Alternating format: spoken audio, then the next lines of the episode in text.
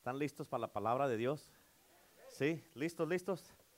Sí, vamos a, ir a la palabra en este día. ¿Cuántos están listos para escuchar de Dios en este día? Amén. Te voy a compartir un mensaje súper poderoso. ¿Cuántos dicen amén? ¿Cuántos quieren que les hable Dios en este día? ¿Cuántos quieren que les hable Dios? Amén. ¿Sí? ¿Quieren que les hable Dios? Pues véngase para enfrente, no le saque. Amén. Debe de ir, ir- ir- escuche, debe de ir asentándose más enfrente, no más atrás. Amén. Dígales, hermano Manuel, usted dígales. Parece que le estoy hablando con pared. Véngase para enfrente.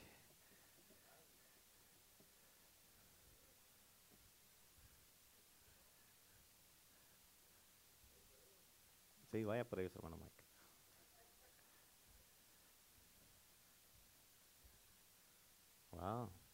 Gracias por obedecer, por obedecer.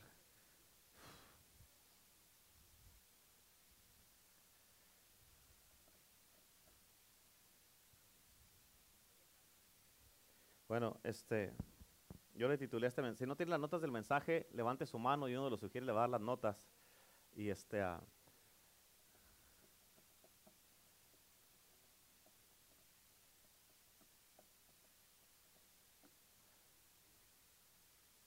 ¿están listos? Ok, yo le titulé este mensaje, escúchame. Yo le titulé de esta manera. Tú no me elegiste a mí, yo te elegí a ti. ¿Eso sí se entiende o no se entiende? ¿Sí? Te voy a hablar en este día de cuando eres restaurado. Cuando eres restaurado, Dios te aviva, eres avivado. Y cuando eres avivado, Dios te recompensa, te da una recompensa por eso. ¿Cuántos dicen amén? Amén. Así es que ahí en sus notas, en Juan capítulo 15, versículo 16, Jesucristo dice estas palabras. Dice, ustedes no me eligieron a mí. ¿Escucharon eso? Ustedes no me eligieron a mí. Yo los elegí a ustedes. ¿Cu- ¿Cuánto se les hace eso claro y entendible? ¿Sí entienden eso bien, bien, bien? Que tú no escogiste a Dios, Dios te escogió a ti. La razón que estás en la casa de Dios en este día es porque Dios te escogió. Amén. Aunque vengas como vengas, con ganas o sin ganas, Dios te escogió. Amén. No tienes opción, aunque digas, yo no quiero ir a la iglesia, no me gusta la iglesia. I'm sorry. Dios te escogió. Dios te escogió. ¿Cuántos dicen amén? Pero fíjate, no nomás nos escogió, pero lo que dice ahí mismo dice, les encargué que vayan y produzcan frutos duraderos. Así el Padre les dará todo lo que pidan en mi nombre. En otras palabras, Dios nos escogió, pero cuando nos escogió nos dio un encargo. Y este encargo es producir frutos, pero que duren los frutos. Amén. ¿Cuántos de ustedes quieren que Dios les dé todo lo que ustedes le pidan a Él? Cuando levante la mano el que quiere eso. Levante la mano el que quiere, verdad, verdad. ¿Sí o no? A ver, quiero ver quién quiere y quién. El que no quiere, pues no quiera, pues yo, yo sí quiero. Amén. Pero escucha, si tú quieres que Dios te dé todo lo que tú le pidas a Él, hay que leer la palabra en orden. Primero dice que Él nos escogió a nosotros. Luego dice, les encargué que lleven fruto, para que produzcan fruto. En otras palabras, si producimos fruto, al final dice, les va, así mis pa- mi Padre, el Padre les dará todo lo que pidan en mi nombre. O sea, ahí está una clave bien importante y algo bien poderoso. ¿Quieres que Dios te dé todo lo que le pidas? Da fruto. Sencillo. La palabra es sencilla, es entendible. ¿Cuántos dicen amén? Y escúchame, Él nos eligió a nosotros para, para producir frutos. Ahora la pregunta es, ¿cuáles son los frutos que tú estás produciendo? Porque nuestras vidas se tienen que mirar frutos. Amén. En nuestra manera de ser, nuestra manera de pensar, nuestro carácter, nuestro comportamiento, nuestro porte, nuestra, nuestro caminar en Cristo. Amén. En cómo hablamos, cómo ha- hacemos las cosas cuando no estamos en la iglesia, cómo nos comportamos como los que están casados como esposos y esposas. Amén. Todas esas, Dios nos escogió, los que están solteros, se tienen que mirar frutos en tu vida. Tiene que haber frutos. ¿Cuántos dicen amén? Amén. Por eso la palabra de Dios nos dice que en, el libro de Efesios dice, por gracia salvos somos por medio de la fe. Dice, no por obras. Amén. No por obras para que nadie se gloríe, de que nadie esté. O sea, no importa lo que tú hagas. O sea, eso no te va a salvar. ¿Cuántos dicen amén? Amén. No son las obras. Escucha, tú y yo no somos salvos por las obras. Amén. Somos salvos para la obra. ¿Escucharon eso? No somos salvos por las obras que hagamos, somos salvos para la obra. Amén. ¿Cuál obra? Predicar el Evangelio. Amén. Salvar a los perdidos, a todo aquel que no ha escuchado del Salvador y nuestro Señor Jesucristo. ¿Cuántos dicen amén? Y cada uno de nosotros aquí, todos los que estamos aquí, cada uno podemos dar testimonio de dónde nos sacó Dios y de dónde nos salvó, ¿cierto o no? Todos saben cómo eran cuando no estaban en Cristo. ¿Sabemos eso, sí o no? Sí sabemos eso. Pero fíjate, pero ese no es el propósito de la iglesia. El propósito de la iglesia, eh, fíjate, no es identificar de dónde te sacó Dios, sino para qué te salvó Dios. Amén. ¿Para qué te salvó Dios? En otras palabras, ¿con qué propósito te salvó? Porque fíjate, Él no te preguntó si querías ser cristiano aunque tuviste que aceptarlo en tu corazón como Señor y Salvador, amén, pero Él ya te había escogido y por eso fíjate, Él, Él te puso donde estás aquí, ahorita, en este lugar y en esta iglesia, así es que no te puedes quejar. Bien puedo, Dios, bien puedo poner Dios en otro, en otro lado, pero Dios es perfecto y ¿cuántos saben que Dios nunca se equivoca? Dios es perfecto y cuántos saben que Dios nunca se equivoca. Que eso quiere decir que si Dios te puso aquí es porque Dios no se equivocó y te puso aquí y por eso no puedes quejarte. Por eso, ¿para qué? Amén. Ahora, la posición, los que estén sirviendo aquí en la iglesia, que tengan alguna posición aquí en la iglesia, Cristo fue el que te puso en esa posición.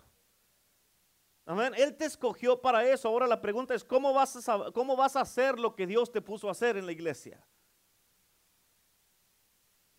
Dios te escogió para lo que estás haciendo en la iglesia, pero, pero, pero para que lo hagas bien. Si Dios te escogió para hacer algo, obviamente lo vas a hacer bien, ¿sí o no? Si no, imagínate, va a decir Dios, entonces pues te escogí a ti, pero no estás, no estás haciendo buen trabajo. ¿Qué es lo que Dios te puso para hacer en este mundo? ¿Estás haciendo buen trabajo o mal trabajo? Dios fue el que nos escogió a nosotros. ¿Cómo está, cómo vas con la misión que Dios te dio? ¿Estás representándola bien, haciéndola lo mejor que puedes y Dios no pudo encontrar a nadie mejor que tú para eso? ¿O Dios tiene que buscar a alguien más? Amén. ¿Cuántos dicen amén? Porque escúchame, no nomás se trata de decir, Él me salvó de esto, sino Él me salvó para esto. ¿Para qué nos salvó? Para predicar, para sanar, echar fuera demonios, resucitar muertos, limpiar leprosos. Para eso fuimos salvos y restaurados. Tú tienes ese poder para sanar enfermos. Hombres y mujeres tienen ese poder para sanar enfermos, pastor, pero apenas tengo bien poquito en la iglesia, ya tienes a Cristo, tienes el poder. Entonces quiere decir que si eh, a alguien le duele la cabeza en mi casa, puedo ponerle la mano y se va a sanar. Exacto. Así de sencillo. Así de sencillo. Cálele, verá que va a trabajar. Cálele, verá. ¿Cuántos dicen amén? Solo ponte a pensar en esto. Esto tienes que entenderlo, así como me lo digo, tienes que entenderlo de esta manera. ¿Por qué Dios el Creador, el Todopoderoso, majestuoso, lleno de gloria, por qué escogió restaurarte a ti? Ponte a pensar en eso. ¿Por qué se fijó en ti? ¿Por qué decidió salvarte a ti? Piensa en esto. ¿Por qué tú? ¿Por qué tú? Habiendo tantísima gente en el mundo, billones y billones y billones, ¿por qué tú? ¿O por qué no un hermano tuyo en lugar de, de ti? Amén. Amén o no. ¿Por qué es que este Dios tan significante, tan grande, por qué, por qué eres tan significante para Dios? Porque Dios que puede estar haciendo tantísimas cosas a través de todo el mundo o en otros lados, ¿por qué Dios quiere estar cerca de ti todos los días? Amén, todos los días, 24, 24 horas al día, 7 días a la semana y que no quiere apartarse de ti. Imagínate, así es Dios. ¿Qué fue lo que miró Dios en ti que la gente no mira en ti o lo que la gente no mira a tu alrededor o no ha mirado todavía hasta ahorita? Solo ponte a pensar bien, bien importante en esto. ¿Qué le interesó tanto a Dios de ti que no se quiere apartar de ti? ¿Qué le interesó tanto a Dios? ¿Qué es lo que miró Dios en ti que quiere andar contigo todo el tiempo? Amén. Porque Él sabe que si tú te entregas completamente a Dios y le sirves de todo corazón y le crees a Dios y tienes fe y puedes hacer toda clase de cosas, Dios ya te mira sirviéndole a Él con gozo, alegría de corazón, apasionado, apasionada, haciendo milagros, haciendo maravillas, salvando personas, liberando cautivos, restaurando familias, restaurando matrimonios. Dios, Dios te mira así y Dios te miró a ti. ¿Sabes qué? Créeme lo que te estoy diciendo. Dios cree en ti. Y tu pastor también cree en ti. Amén. Por eso Dios ya te miró así. El problema es que muchas veces uno no se mira así. O no le cree a Dios uno. Amén. Algo miró Dios en ti para escogerte.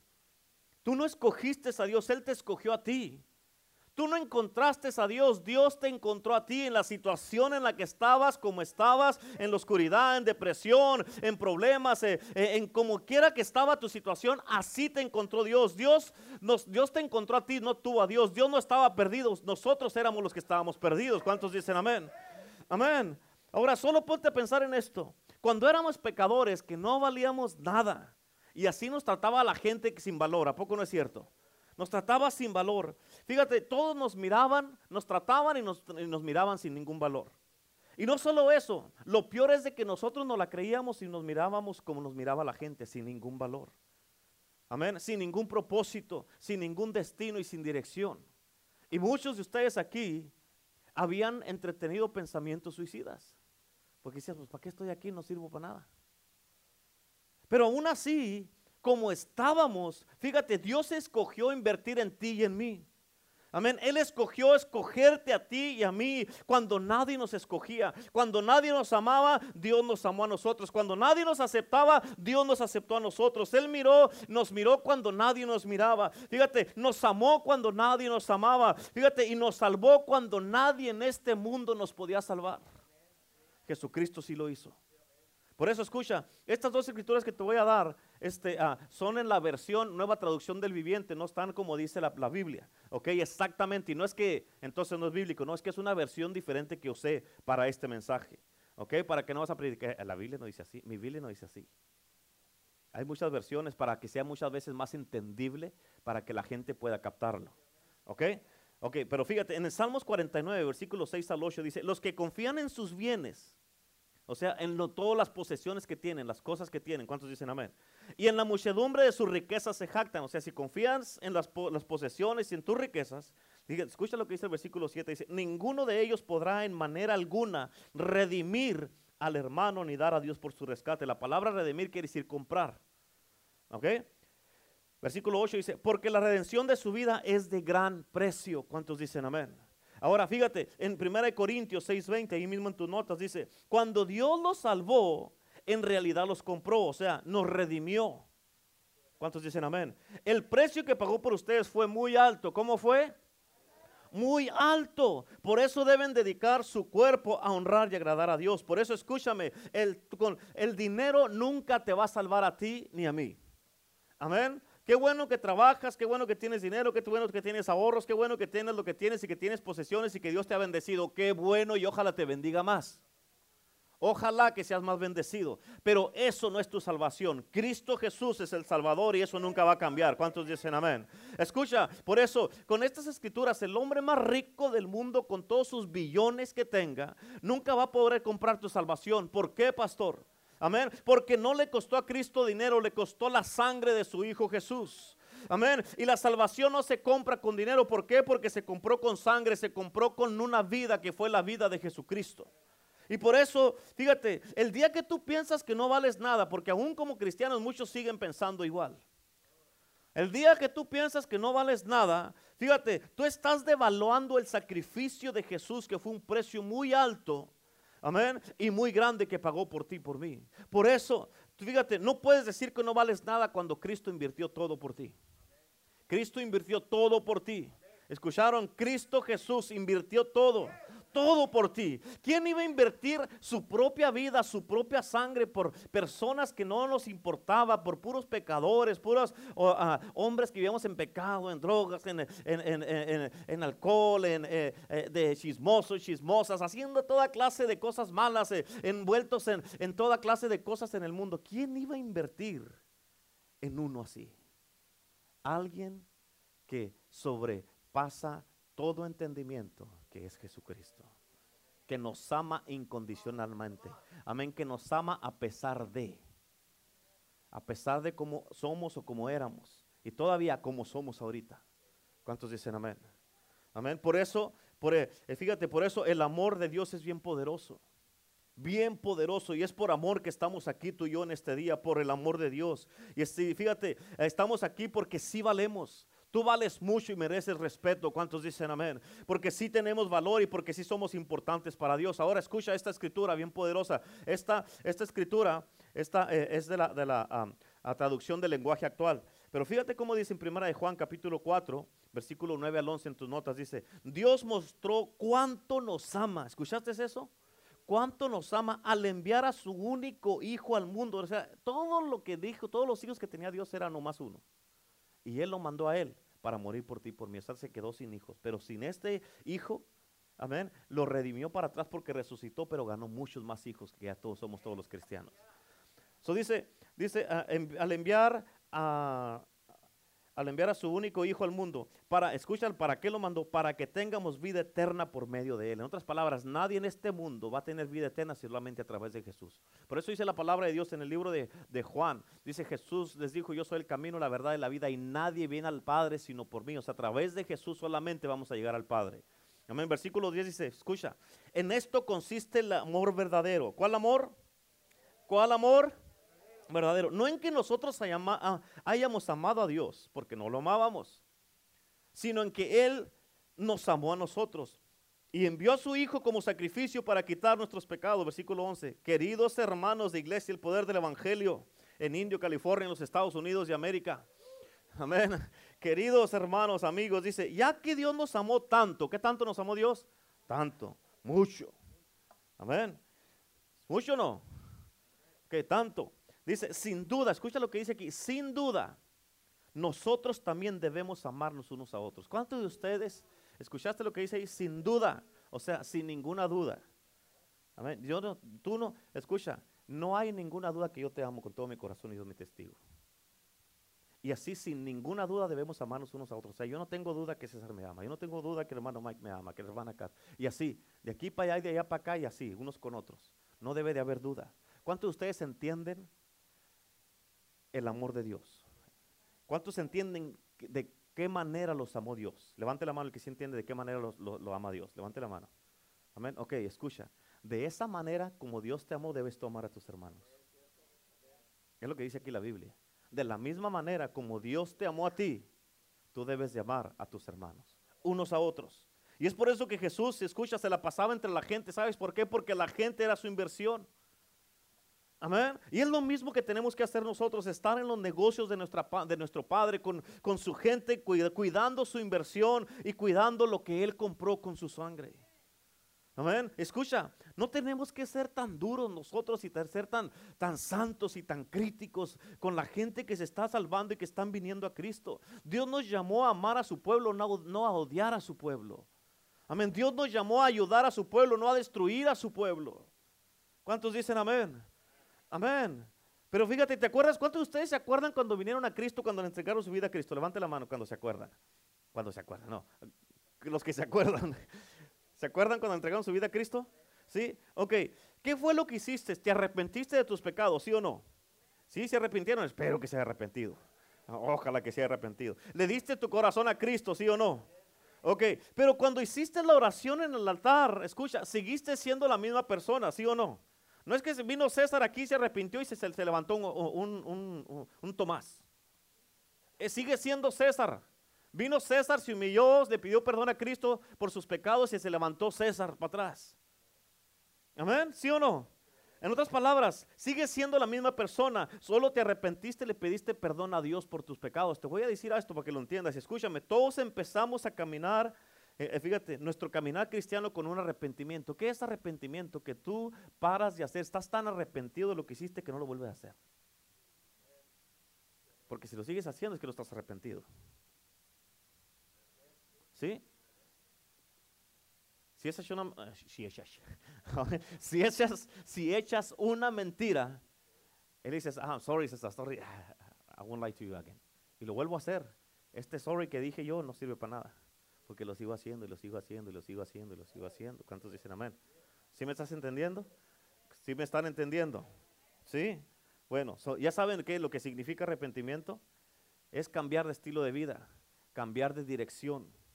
Si ibas caminando para acá, le das vuelta y empiezas a caminar para acá. Ibas caminando con el diablo, dejas al diablo y caminas con Cristo. ¿Cuántos dicen amén? Y, y fíjate, y tú te arrepentiste cuando le entregaste tu corazón a Cristo, ¿sí o no? Pero fíjate, no quiere decir que cambiaste. Yo me acuerdo que cuando le entregué mi vida a Cristo, yo me arrepentí de mis pecados hace 23 años. Me arrepentí de mis pecados, pero fíjate, pero después de eso, al principio, todavía se me salían malas palabras. Al principio. Y a algunos de ustedes todavía se les salen malas palabras. Ay, no. Todavía. Amén. Todavía al principio, al principio, al principio, ¿ok? En el 96 por allá. Todavía se me antojaba una cerveza. ¿Por qué? Porque después de toda una vida estar tomando, amén, todavía de vez en cuando se me antojaba una, una cerveza. Pero no fue fácil, pero sí lo dejé. O sea, ya cuando lo paré, paré de tomar la cerveza en el 96, nunca más volví a tomar una cerveza. Hasta la fecha. Amén. Todavía sí tenía los achaques y los antojos y los que, ay, que pero me tomaba un vaso de agua. Amén. ¿Cuántos dicen amén? En otras palabras, sí nos arrepentimos, pero todavía nos mirábamos y hablábamos como cuando estábamos en Egipto. O sea, Egipto representa el mundo. Cuando estábamos, cuando éramos esclavos. Amén. Pensábamos como cuando estábamos en Egipto. Olía, fíjate, olíamos a Egipto, ¿sí o no? Algunos todavía huelen a Faraón. ¿Cuántos dicen amén? ¿Por qué pasa eso? Porque eso era lo que hacíamos todos los días. Ese era nuestro estilo de vida. Y mucha gente condena a los, demás, a los demás. Amén. Condena, esta es la gente, son hombres, los, los cristianos, los cristianos. Son buenos para condenar. ¿Cuántos dicen amén? Digan amén. Ya ve, le digo. Mucha gente condena a los demás y dicen, sí, se salvaron del domingo, pero el lunes ahí andan con sus palabrotas otra vez. Y les dicen, tú no te salvaste, eres un hipócrita, eres un, tú no eres cristiano, un cristiano no habla así. ¿Sí o no? Y le dicen, ¿a quién tratas de engañar? Sigues siendo un pecador. Tú no te arrepentiste de todo corazón. Pero escúchame, mucha de la gente, hay mucha gente que a veces la piensan para ir a muchas iglesias porque escucha. ¿Sabes por qué? Porque se sienten bien condenados, no por Dios, sino por los mismos hermanos de las iglesias. Amén. Y luego les dicen, les dicen, un cristiano no habla así, de veras. Diga conmigo, de veras. Pero dígalo así con estilo, de veras. Amén. ¿Sabes qué es lo que dice Dios? Un cristiano no juzga así. Un cristiano no condena así, un cristiano no critica así, un cristiano no anda apuntando el dedo a los demás, un cristiano no murmura así, ni anda de chismoso, ni anda poniendo en mal a sus hermanos. También tú te pones en mal, bueno, bueno, ahorita te voy a decir. Pero escucha, cuando ellos le entregaron su vida a Cristo, su espíritu se puso bien con Dios, pero su mente no había sido renovada todavía. ¿Entienden eso? Estaba todavía en el mundo, andaban en el mundial. Pero escucha, bien importante, no había sido transformada. ¿Por qué? Porque no conocen ni han mirado nada diferente en su vida todavía. Apenas vinieron y apenas le entregaron su corazón a Cristo. Y esto, fíjate, eso de la vida cristiana es y era algo nuevo para ellos, algo que nunca habían vivido. Y no puedes esperar que con un día ya sean todos unos santos. ¿Cuántos dicen amén? Si tú todavía haces lo que haces después de unos 5, 10, 15 o 20 o 30 años, Amén. No puedes, fíjate, de, cristiano, todos esos años, si todavía haces lo que haces, amén. ¿Cómo es que quieres cambiar a una persona con un día que apenas vino a la iglesia? No puedes exigirle a la gente que haga algo que tú no estás haciendo. Que paren de hacer algo que tú estás haciendo. ¿Cierto o no? Es importante que lo entiendas. Por eso la palabra de Dios dice en Romanos, ahí en tus notas, Romanos 12.2 dice, no se amolden al mundo actual. ¿Sabes qué quiere decir esto? O sea, no, porque todos lo hacen de una manera, no quiere decir que tú tienes que ser igual. Si unos cristianos quieren vivir una vida mediocre, tú no quieres, tienes que vivir con, ellos. Si quieren vivir sin compromiso con Dios, no hagas lo que ellos están haciendo. Si no quieren leer la Biblia, no quieren crecer y quieren quedarse así el resto de su vida, tú déjalos, pero tú crece. Amén. No te amoldes a como son todos. Tú crece, conéctate con Cristo Jesús, conéctate con la gente correcta en la iglesia para que crezcas y para que llegues a donde tienes que llegar, para que llegues a tu destino en Cristo Jesús. ¿Cuántos dicen amén? No se amolden a su mundo actual, dice, sino sean transformados mediante la renovación de su mente. Así podrán comprobar cuál es la voluntad de Dios. ¿Escuchaste? Cuando renuevas tu mente vas a comprobar cuál es la voluntad de Dios. Una mente que no está renovada nunca vas a ver la voluntad de Dios. Amén. Dice, así podrán comprobar cuál es la voluntad de Dios. Escucha, buena, agradable y perfecta. No nomás la buena voluntad de Dios, sino la que es agradable y la que es perfecta para tu vida. Escúchame, todos tenemos que pasar por un proceso de renovación. Todos, todos pasamos por un proceso para ser renovados. Amén. Y aún así muchos después de tantos años que tienen en Cristo todavía no renuevan su mente. Amén. Pero primero, mira, mira esto, lo podemos mirar de esta manera. Primero nos arrepentimos, ¿sí o no? Venimos a Cristo, eso significa dejar y salir de Egipto. Amén. Después estamos siendo convertidos, que es el proceso que estamos pasando y ese proceso es el desierto como los hijos de Israel pasaron por el desierto. Y tercero, estamos, cuando ya estamos completamente restaurados, entramos a nuestra tierra prometida. Si tú pones atención y lees bien la Biblia, fíjate, desde un principio el plan de la salvación y restauración lo puedes mirar en los hijos de Israel saliendo de Egipto. Amén. ¿Por qué? Porque fíjate, nosotros también cuando salimos de Egipto y estamos en un proceso para poder llegar a nuestra tierra prometida, en el proceso de cambiar nuestra vida, cambiar nuestra mente, renovar nuestra mente, una, es un proceso de restauración, transformación y todas estas cosas, pero es un proceso. Y Dios nos mostró que sacar a los hijos de Israel de Egipto fue fácil, lo difícil fue sacar a Egipto fuera de ellos. Amén. Y es que fíjate cuál, bien importante, como lo ha sido también muchas de las veces con nosotros mismos. ¿Por qué? Porque se nos hace fácil dejar las costumbres, dejar las cosas del mundo, dejarla renovar nuestra mente y tenemos que cambiar nuestra manera de pensar. Ya, ya, yo, yo, ya no hago eso, ya no pienso así, ya no me comporto así, mi porte es diferente, tengo que tener una seriedad, seriedad, no aburrimiento. Amén. Tiene que haber un cambio en nuestras vidas. Tenemos que, se nos tiene que notar en todos lados que ya somos diferentes, que actuamos diferentes, que ya no hacemos las cosas como las hacíamos antes. ¿Cuántos dicen amén? Amén. Fíjate, y así como el arrepentimiento es sencillo, Así fue sencillo para Dios sacar a los hijos de Israel de Egipto, de su esclavitud. Pero fíjate en esto. ¿Qué hiciste tú cuando viniste al, altar aquí para aceptar a Cristo? Veniste y dijiste, Señor, te, acepto en mi corazón como Señor y Salvador. Eh, te pido que perdones mis pecados y te pido que seas el Señor de mi vida. Es sencillo, fue sencillo la oración que hiciste, ¿a poco no? Es una oración bien sencilla, pero bien poderosa. Es la oración más poderosa que puedas hacer en tu vida cuando te arrepientes y que Cristo entra a tu corazón. Eso es bien sencillo. Amén. Confesar a Cristo como nuestro Salvador. Por eso la palabra de Dios dice en Romanos, ahí en tus notas, Romanos 10, 13, porque todo aquel, ¿quién es? Todo aquel que invocar el nombre del Señor será salvo. Amén. También dice la palabra de Dios, dice que porque con el corazón se cree para justicia, pero con la boca se confiesa para salvación. Tienes que creer en tu corazón para poder confesarlo. Amén. Ahora cuando estamos siendo cambiados y convertidos, escucha, y empezamos a vivir la nueva vida que nunca habíamos vivido antes, que es el cristianismo. Fíjate, donde todo es nuevo para nosotros. ¿Por qué? Escucha, porque no estamos impuestos a esta nueva vida. Estamos, venimos a Cristo y dice, ok, vamos a ver qué, y esto de qué se trata. Amén. Y fíjate, no estamos impuestos a esto y a veces no habíamos mirado muchas cosas que empezamos a mirar.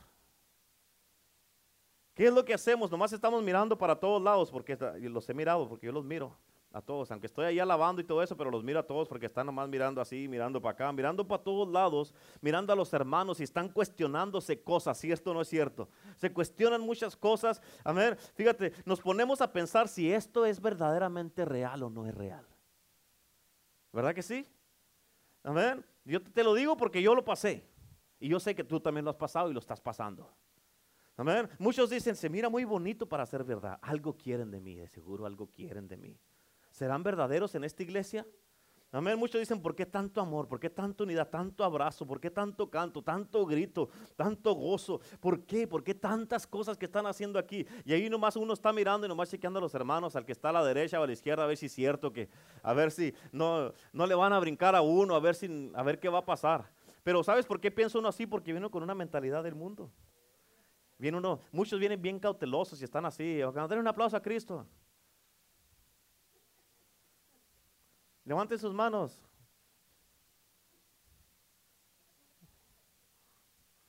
Según ya tienen la mano levantada. Ya tienen un mes, dos meses y ahí va para arribita, ahí va para arribita, ahí va para arribita, al rato quieren tocar el techo. Amén.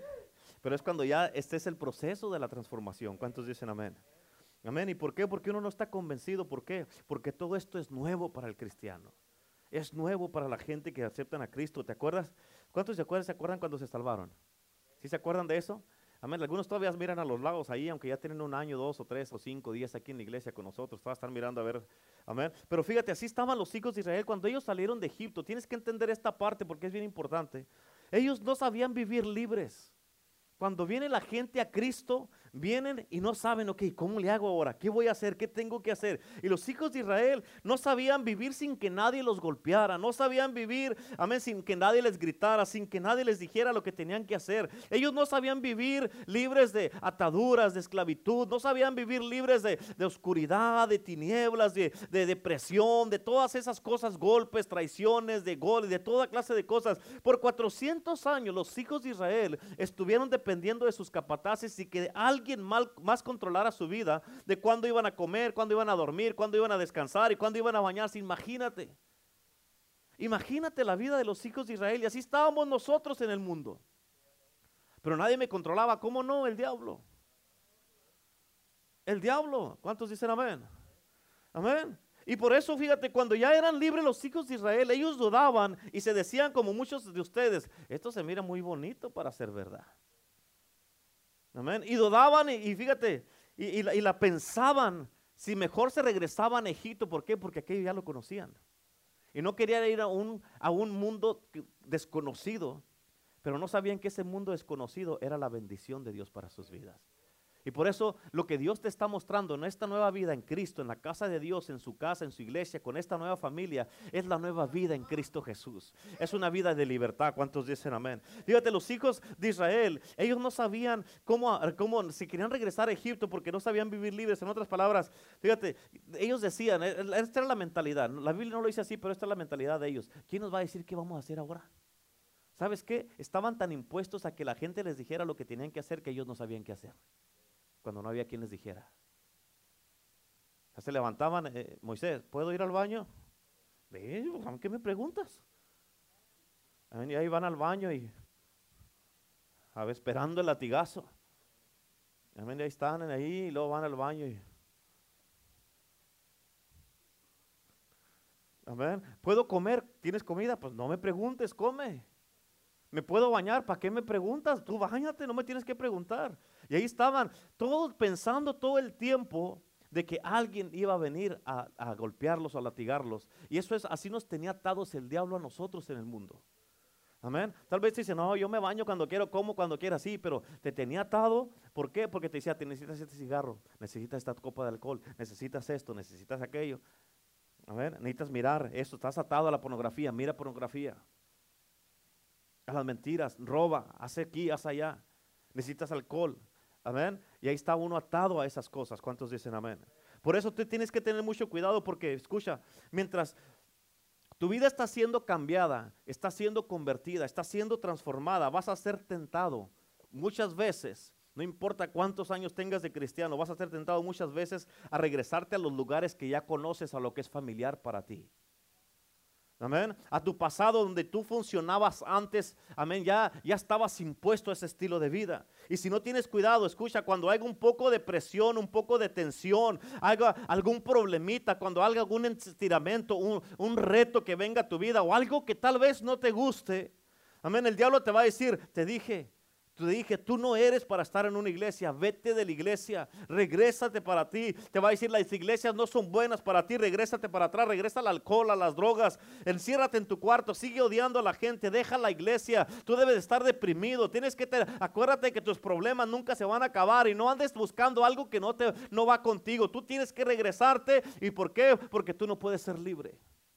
Por eso cuando viene la presión, cuando viene la tensión, cuando vienen los retos, cuando vienen las cosas que nos están empujando para que hagamos cosas que nunca habíamos hecho, son procesos de crecimiento que Dios quiere hacer en tu vida para llevarte, como dice la palabra de Dios, de gloria en gloria. Dios, ya veniste a Cristo, gloria a Dios, pero no te quedes ahí.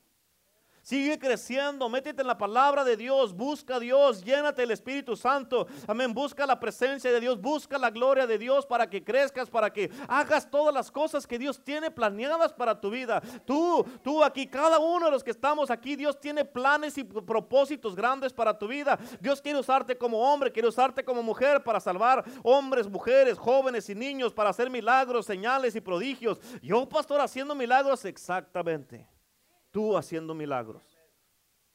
Amén. Así es.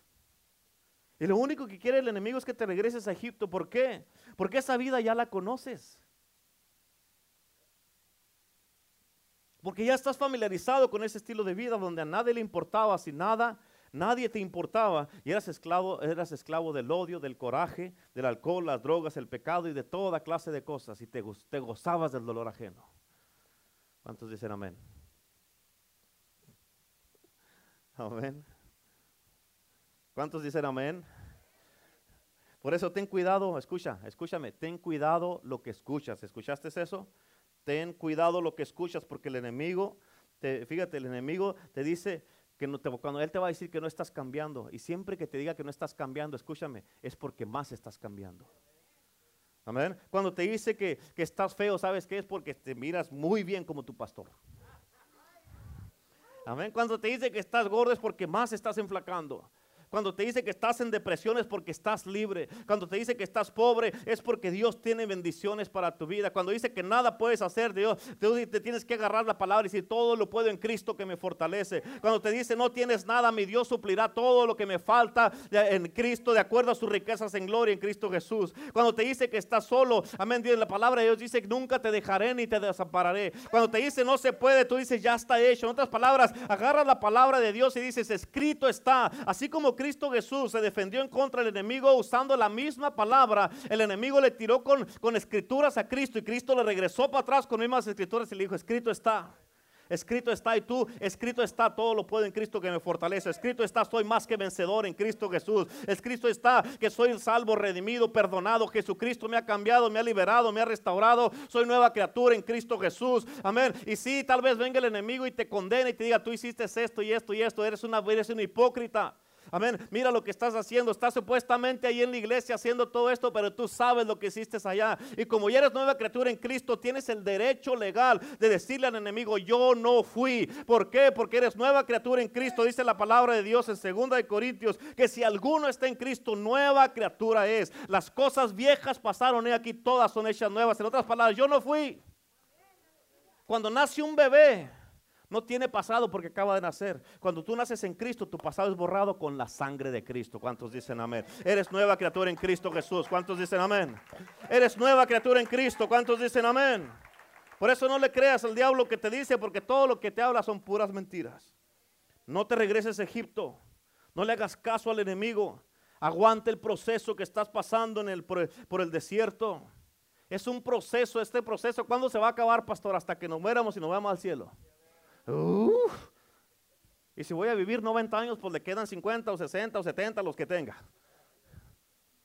Amén. Pero no, tienes que mentalizarte, ok, so este proceso es hasta que me muera. Sí, no hay vuelta atrás. Si quiere el camino de Cristo, si quiere la bendición de Dios, si quiere el camino de Dios. Eso va a ser, porque todo el tiempo, aún cuando te quede una hora de vida, el enemigo te va a decir, ¿qué? Mira, mira cómo estás. Mejor como le dijo la esposa de Job a Job, maldice a Dios y muérete ya. Si muérete tú, ¿verdad? ¿A poco no es cierto? A Job ya estaba todo lleno de llagas ahí, todo que le lamían los perros las llagas y todo eso, estaba llagado, se quedó absolutamente sin nada, pero dice la palabra, aún así mantuvo su integridad. Y así tú lo mismo, tienes que mantener tu integridad. Niega a Cristo, no lo niego. Deja a Dios, no lo dejo, déjalo tú. ¿Cuántos dicen amén? Amén. Por eso no le hagas caso al enemigo, aguanta el proceso del desierto porque Dios tiene una tierra prometida para ti, para mí. ¿Cuántos dicen amén?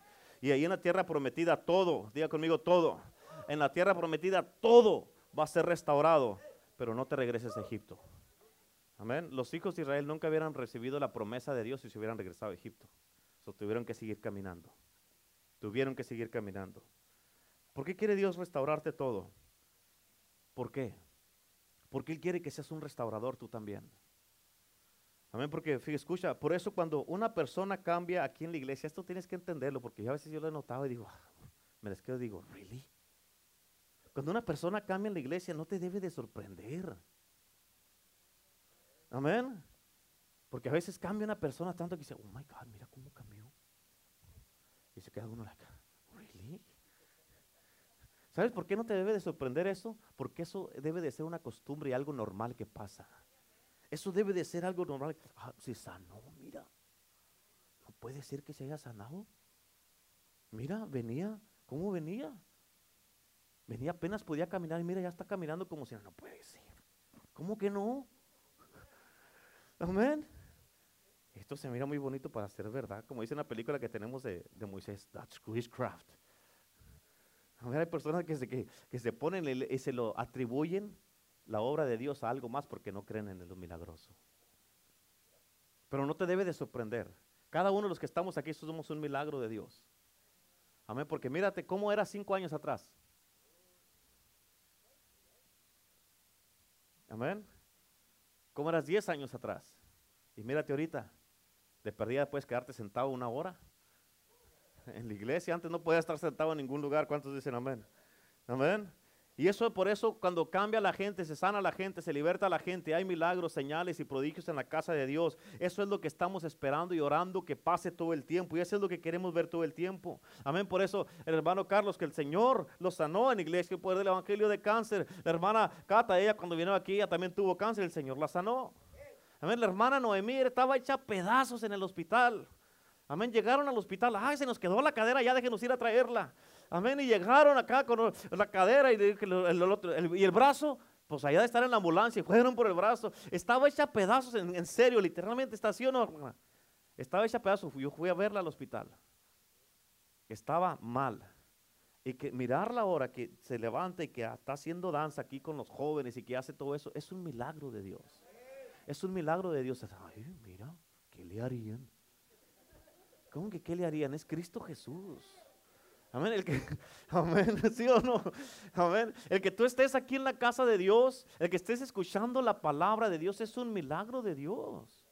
Amén. Y tienes que entender de que, hey, gracias a Dios por su palabra, gracias a Dios por su iglesia, gracias a Dios por los hermanos, gracias a Dios por lo que Dios está haciendo en nuestras vidas. ¿Cuántos dicen amén? ¿Cuántos dicen amén? Por eso, fíjate, ¿sabes dónde debe de causar una impresión y una sorpresa? Es allá afuera con la gente que, con todos los que te conocen allá afuera que no son de la iglesia. Que te miren y que te digan, ¿qué te pasó? Te miras tan cambiado y ahí es donde Dios, escucha, Dios te va a abrir la puerta para que tú empieces a hablar y des testimonio de Él y que hables de Cristo Jesús con poder.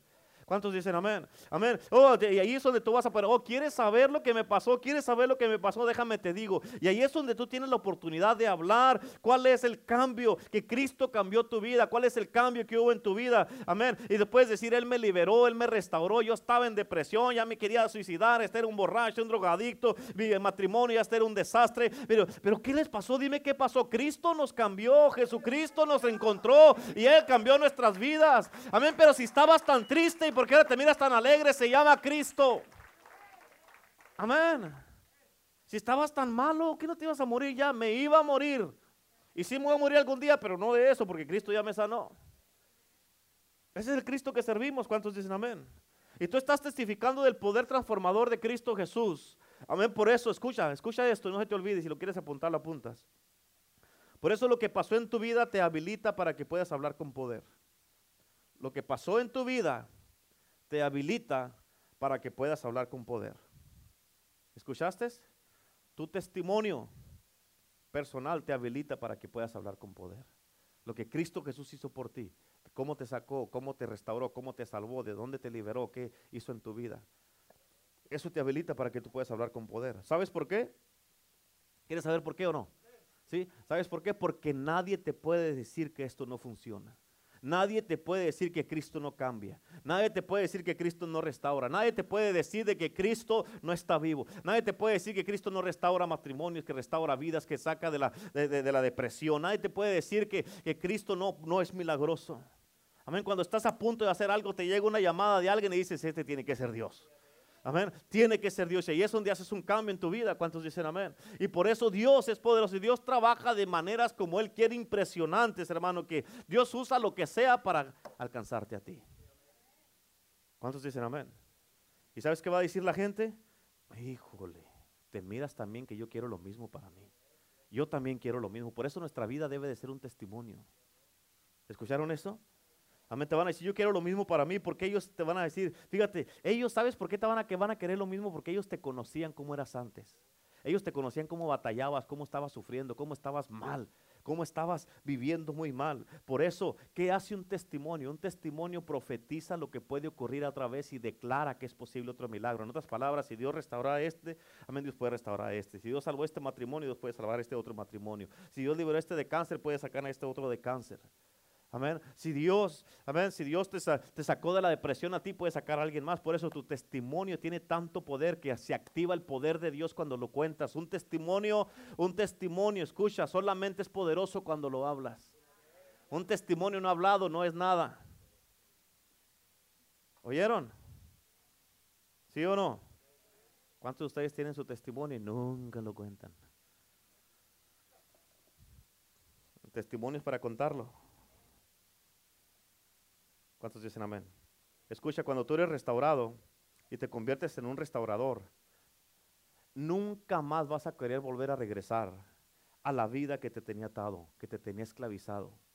Amén, que te tenía limitado, que te tenía en temor, que te tenía en oscuridad, en depresión, que te tenía amargado, que te tenía ahí con un mal carácter, que te tenía mal. Nunca más vas a querer regresar a esa vida. Cuando Cristo a mí me sacó de donde estaba, de todas las cadenas que tenía, yo dije, nunca más no vuelvo para atrás. No vuelvo. ¿Quién va a querer regresar a esa vida cuando ya ha sido liberado de eso? ¿Cuántos de ustedes quieren regresar a estar deprimidos? Levante la mano. Levante la mano. Levante la mano. ¿No quieres depresión? No, pues entonces anímese. Amén. Que, o sea, hay una canción que estoy sacando un, un mensaje porque la escuché el otro día. Dije, oh my God. ¿En serio? Y la canción dice, en inglés dice, ¿Cómo dice? Dice, I will not drown in shallow waters, not with your love within my reach. I will not fall, I did not come this far to falter, and will not rest until I am free. O sea, no voy a ahogarme en aguas tan bajitas cuando el amor de Dios está conmigo. No he venido, no he llegado tan lejos para darme por vencido. Cuando el amor de Dios está a mi alcance, no puede ser que vivas tan triste y deprimido y derrotado. Amén. No, escucha esa canción, ya casi me la sé de memoria. Amén. Y es country, imagínese el pastor escuchando música country. Hombre, no anda todo lo que da, hermano, va a llegar. ¿Cuántos dicen amén? Y por eso no te puedes togar, en otras palabras, en nuestro lenguaje hispano no te puedes ahogar en un vaso de agua. ¿Cuántos dicen amén? En Gálatas capítulo 5 no está en sus notas, pero la Biblia dice que ya has sido libre y que nunca más te vuelvas a esclavizar. Porque nunca escucha. ¿Quién va a querer regresar a una vida que te robó tantas cosas?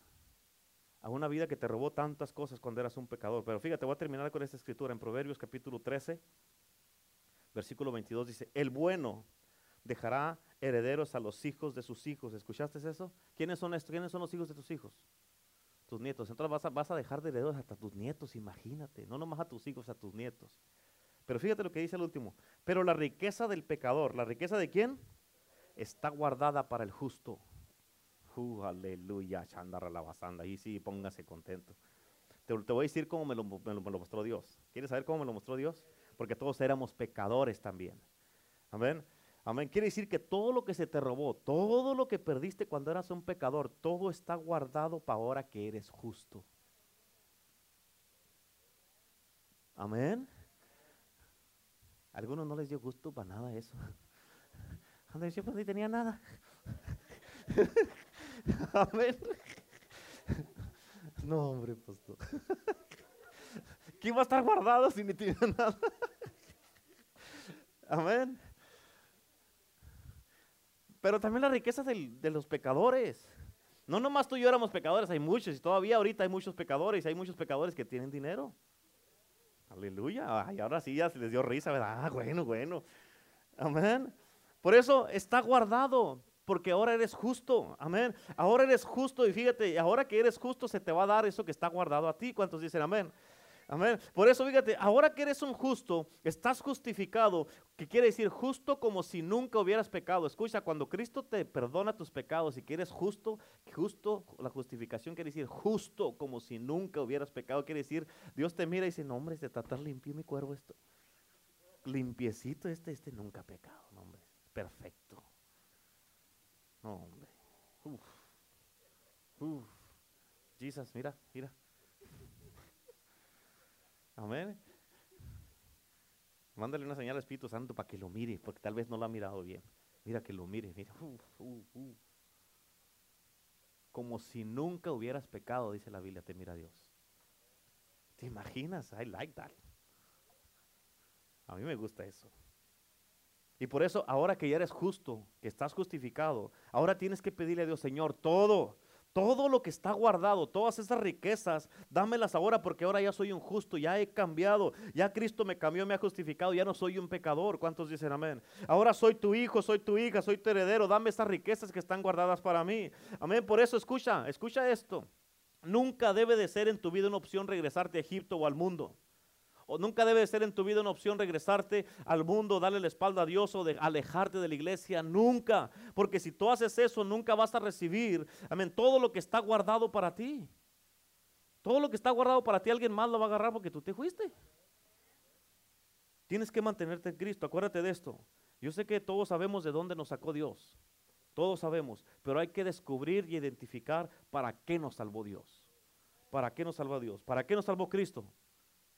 ¿Quieres saber para qué? Mateo 18, 10, 8 dice la palabra de Dios. Dice sanar enfermos, resucitar muertos, echar fuera demonios. Dice liberar a los cautivos. Dice de gracia recibiste, da de gracia. En Marcos 16, 15 la palabra de Dios dice, dice ir a todo el mundo y predicar el evangelio a toda criatura. Amén. En Juan, Jeremías 33, 3 la palabra de Dios dice, clama a mí, yo te responderé y te mostraré cosas grandes y ocultas que tú no conoces. Amén. Jeremías 29, 11 dice, porque yo sé muy bien los planes que tengo para ustedes, afirma el Señor, planes de bien y no de mal, de darles un futuro y una esperanza. ¿Cuántos dicen amén? Amén. Mateo 28, 18 al 20 dice, toda autoridad me es dada en el cielo y en la tierra. Por tanto, ir a ser discípulos a todas las naciones, bautizándolos en el nombre del Padre, del Hijo y del Espíritu Santo, enseñándoles que guarden todas las cosas que les he mandado. Y aquí yo estoy con vosotros todos los días hasta el fin del mundo. Para eso nos salvó Cristo. Amén. ¿Cómo dijo que era la primera escritura, pastor? Mm. Mateo 10, versículo 8. Marcos 16, 15. Jeremías 33, 3. Jeremías 29, 11. Y Mateo 28, 18 al 20. Amén. ¿Sí? ¿Ya las apuntaron? A ver, me repítamelo otra vez. No, ya no. Con esto termino. Escucha, ya que Dios te restaura todo, te da un avivamiento y recompensa tu vida. La palabra de Dios nos dice, tampoco está en sus notas, pero en, julio, iba a decir en julio, en, ah, en, Joel, en Joel capítulo 2, la Biblia dice, dice que Dios va a restaurar todo lo que se comió el saltón, el revoltón, la oruga y todo el ejército que él había mandado. Todo, todo lo va a restaurar Dios. ¿Escucharon eso? Dice, y nunca jamás será mi pueblo avergonzado. Si comeréis hasta saciaros estas palabras, Dios nos va a proveer de todo y nos va a restaurar todo para atrás otra vez. Amén. Amén o no. Y luego en el versículo 28 de Joel, capítulo 2, dice, derramaré mi espíritu sobre toda carne y vuestros hijos y vuestras hijas profetizarán. Imagínate a tus hijos profetizando. Dice, vuestros jóvenes verán visiones y vuestros ancianos soñarán sueños. Amén. En otras palabras, Dios nos va a mandar, Dios nos va a dar un avivamiento sobrenatural personalmente a cada uno. ¿Qué es un avivamiento? Es de que Dios con su Espíritu Santo, ¿con qué? Con su Espíritu Santo viene y aviva todo en tu vida lo que estaba muerto. ¿Escuchaste eso? Dios viene con su Espíritu Santo y aviva todo en tu vida lo que estaba muerto. ¿Cuántos dicen amén? Amén. En otras palabras, va a avivar tu amor por Dios que vas a hablar de Dios en todos lados. Vas a hablar de Dios en todos lados porque va a estar avivado tu amor por Dios. Va a avivar los que están casados, va a, avivar, tu amor por tu esposa o por tu esposo. En otras palabras, vas a estar ahí, ah, vas a estar enamorado como cuando recién lo conociste, que no podías vivir sin él o sin ella. Amén. Digan los casados, Shandara la basanda. Yamaha, Suzuki, Kawasaki. ¿Cuántos dicen amén? Amén. Aleluya. Amén. Va a renovar tu amor por tus hijos. Ya no vas a mirarlos y, ay, vienen estos de la escuela otra vez, sino que vas a, ya vas a, amar a tus hijos. Amén. Y vas a mirarlos como una bendición, porque dice la palabra de Dios que los hijos son una bendición de Dios, son herencia. Amén, son una herencia. Vas a amar a tu iglesia, vas a estar, ay, no habrá nada en la iglesia, vas a pasar por aquí a ver si no anda alguien aquí, aunque sea haciendo algo. Vas a amar la iglesia, que vas a querer estar en la iglesia, vas a, mirar, híjole, ya quiero que sea domingo, ya quiero que sea lunes para el discipulado, ya quiero que sea el miércoles para ir y gozarme con el hermano y hermana Cata ahí, para darle ahí con todo, danzar ahí para el Señor. Ya quiero que haya algo en la casa de Dios. Vas a amar a Cristo porque Dios va a avivar tu amor. Amén. Vas a amar a las almas que no conocen a Cristo y vas a querer que lo que te pasó, a ti les pase a ellos. Amén. ¿Y por qué vas a andar hablándole a la gente en todos lados de lo que Cristo, de tu testimonio? Pero ¿qué les voy a decir? No me sé ningún versículo de la Biblia. No tienes que, tienes un testimonio, compártelo. Amén. Pero si ya te sabes algunas escrituras, pero si se me olvidan, dice la palabra que el Espíritu Santo te las va a recordar.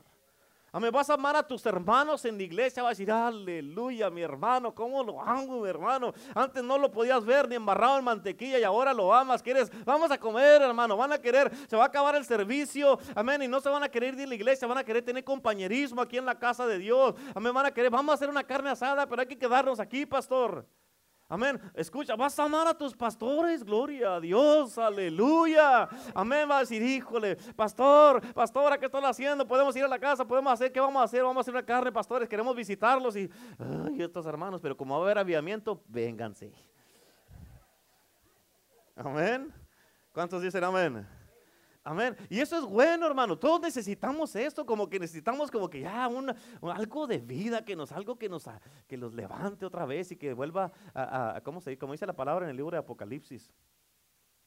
¿Sabes qué quiere decir revelaciones? ¿Sabes qué quiere decir revelaciones? ¿Sabes qué quiere saber? Quiere decir Apocalipsis.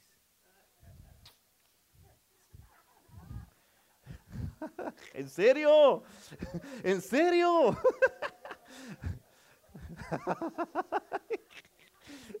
¿Cuántos dicen amén? Búsquenlo, verán, búsquenlo, búsquenlo. ¿Eh? ¿Es alguno de la revelación? ¿Sí? ¿Sí o no? ¿Esto qué quiere decir? Ay, pastor, búsquelo. Amén. ¿En serio? Pero fíjate, Dios cuando viene y te aviva, vienes a la iglesia con un corazón diferente y te gozas con la palabra. Ay, pastor, siga predicando, pastor. Apenas lleva 25 minutos. Déjale otro rato, pastor.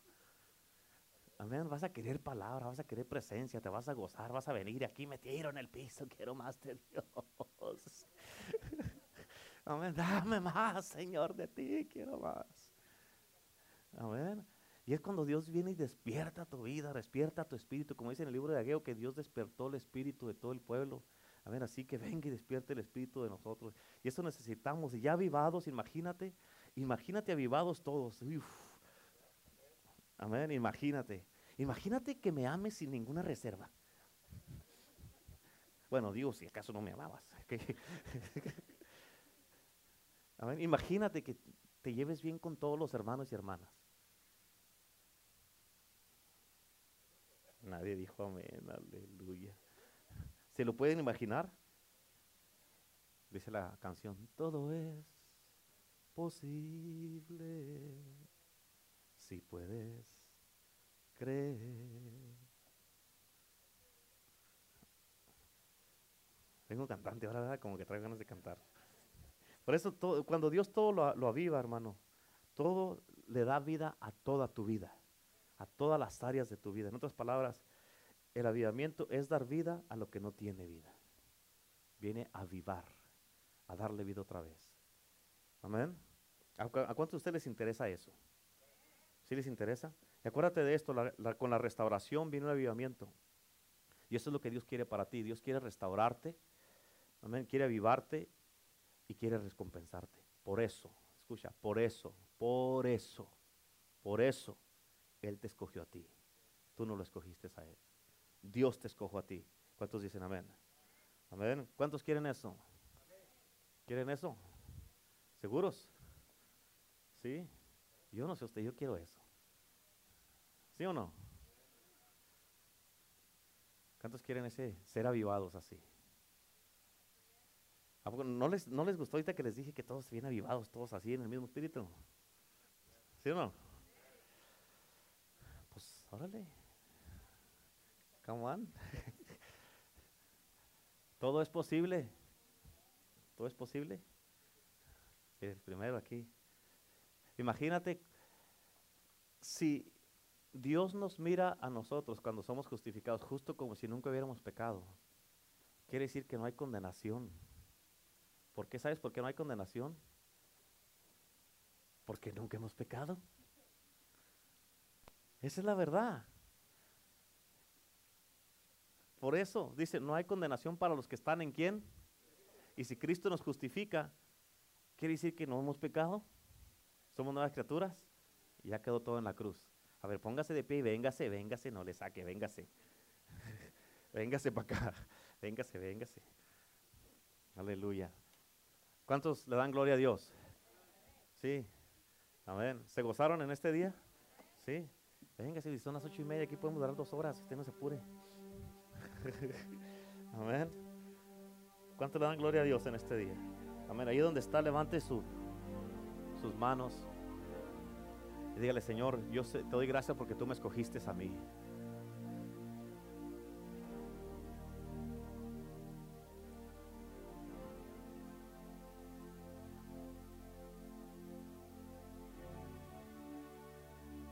Gracias porque tú me has escogido, Señor. Eso es- esas, yo creo que esas son muy buenas noticias. Que Dios te mira como si nunca has pecado, imagínate. Por eso el enemigo, nadie puede venir a condenarte.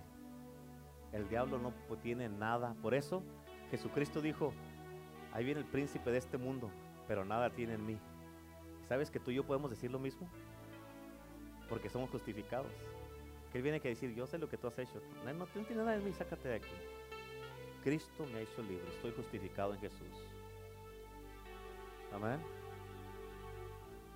Y Él quiere avivar, avivarnos a cada uno de nosotros. Ya que te sacó de Egipto, no vuelvas para atrás. Ya que te sacó del pecado, no vuelvas para atrás. Tal vez esto del cristianismo es nuevo para muchos, pero hey, estás en un lugar correcto. Estás en, you're in good hands. Estás en buenas manos. Amén. Levanta tus manos ahí y empieza a orar con el Señor. Empieza a pedirle al Señor, dile Señor, te doy gracias porque tú eres bueno y me has escogido. Porque tú, Señor, has hecho algo poderoso y maravilloso, Señor, en mi vida. Te alabo y te bendigo en este momento, Jesús. Dile gracias, Jesucristo, por todo lo que has hecho en mi vida. Te bendigo, Espíritu de Dios. Dile gracias, Jesús, por esta nueva vida, Señor. Dile gracias por esta nueva vida. Si puedes creer, Todo es posible. Si puedes creer. Una vez más. todo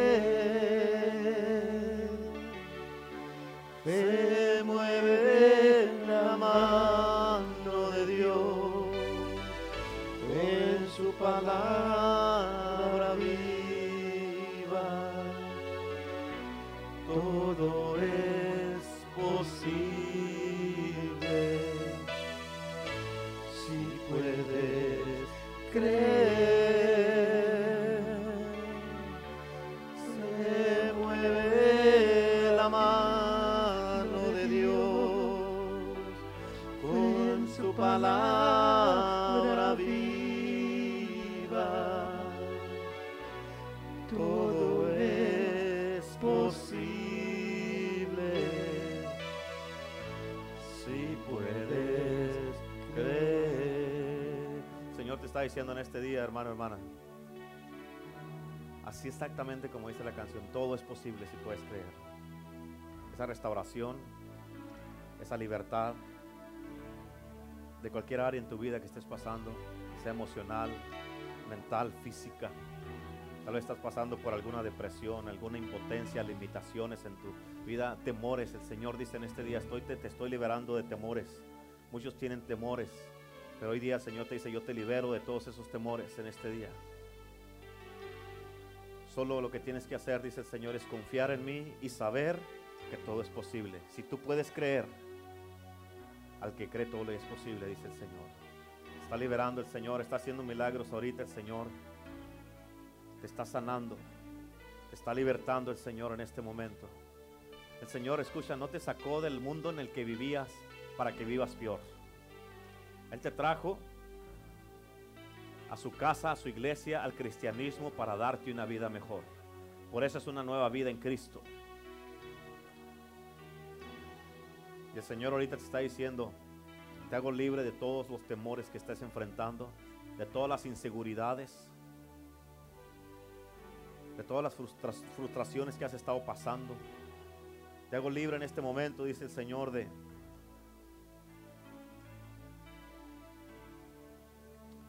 toda dolencia, dice el Señor. Estoy sanando pies ahorita, dice el Señor. Sí, Señor. Estoy sanando pies ahorita. Hay corazones heridos, dice el Señor, en este día y lo estoy sanando.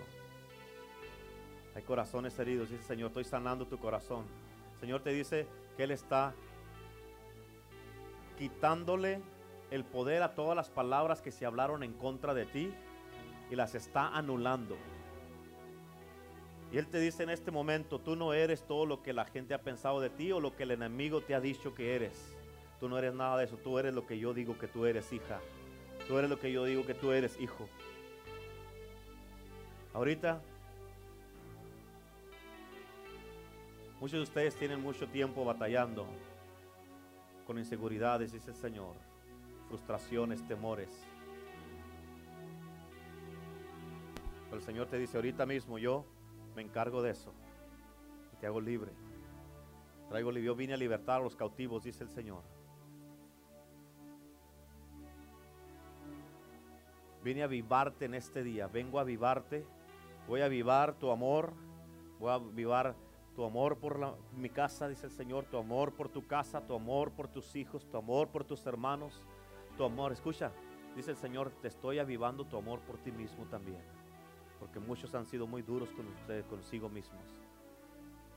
Estoy poniendo compasión para aún para ti mismo, dice el Señor.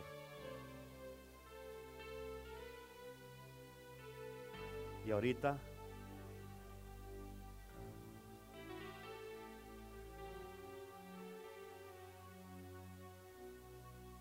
Ahorita el Señor te está diciendo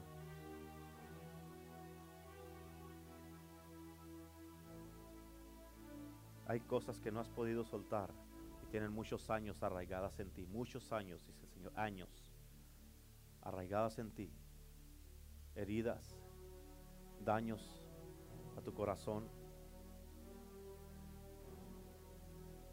cosas que te han estado atormentando, dice el Señor.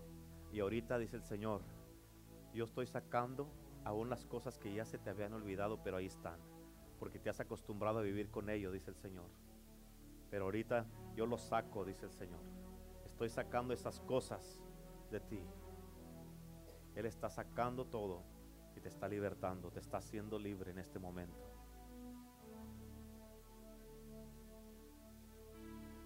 Lo único que te pide Dios es que creas que sí es posible. Cree que sí es posible. Así como te estaba diciendo en el mensaje, que pensábamos, esto se mira muy bonito para ser real o verdadero. El Señor te dice, créelo, porque si sí es real y si sí es verdadero. Todo es posible. Todo es posible.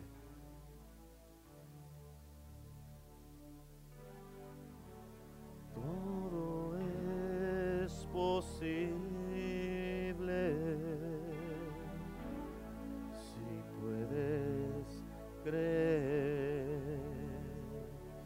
Que Dios te ministre. Todo es posible. Si puedes creer.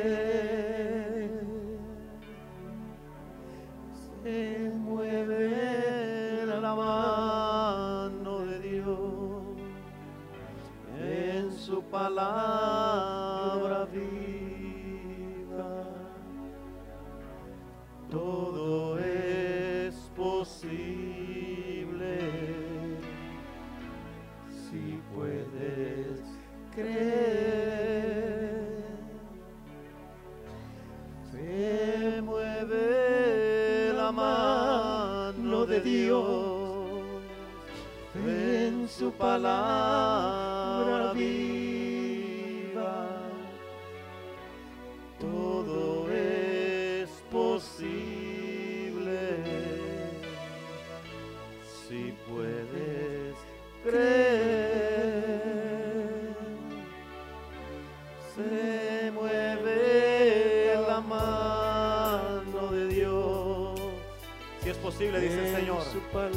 Hijo, si es posible.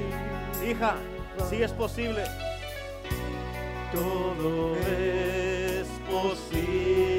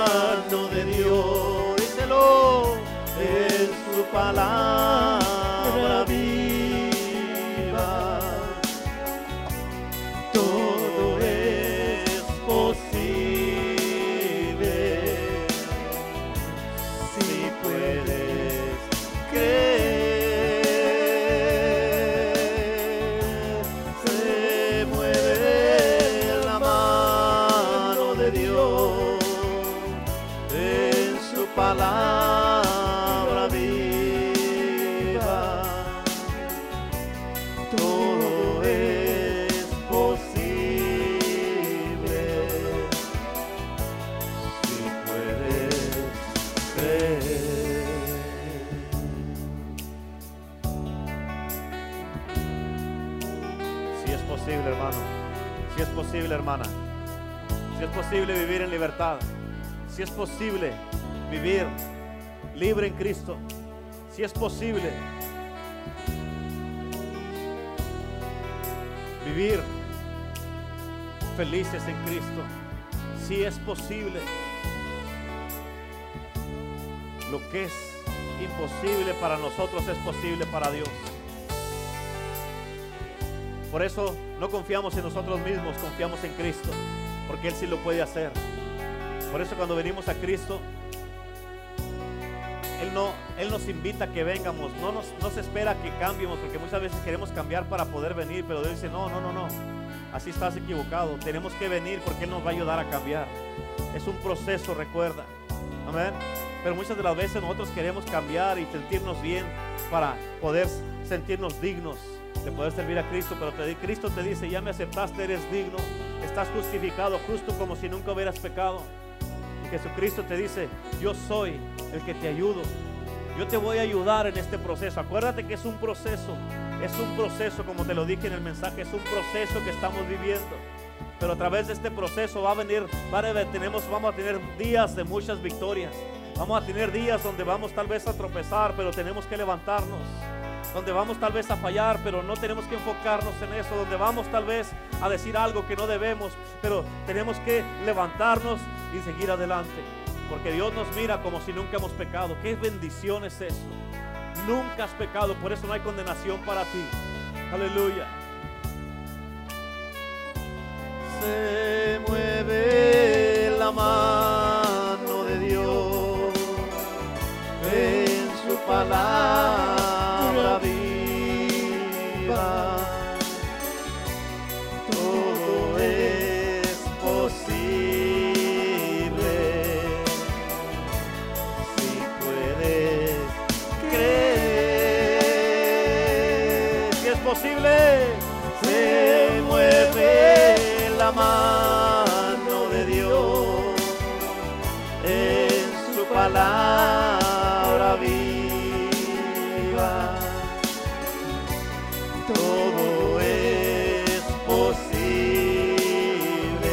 Vamos todos a cantarlo, díselo. Si puedes creer, Si es posible.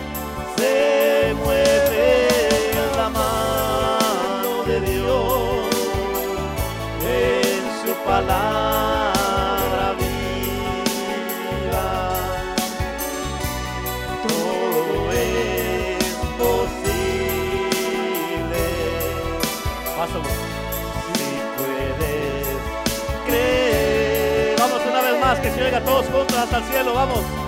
se mueve la mano de Dios en su palabra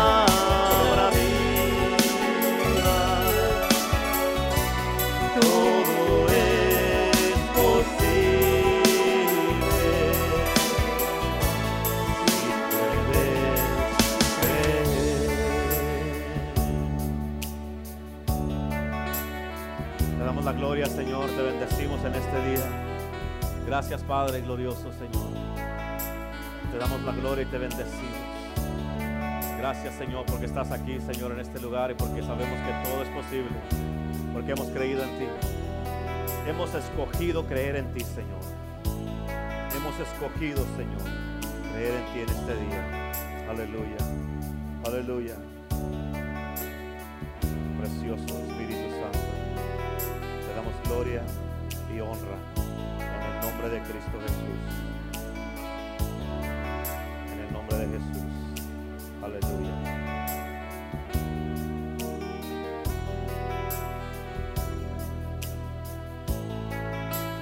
Aleluya.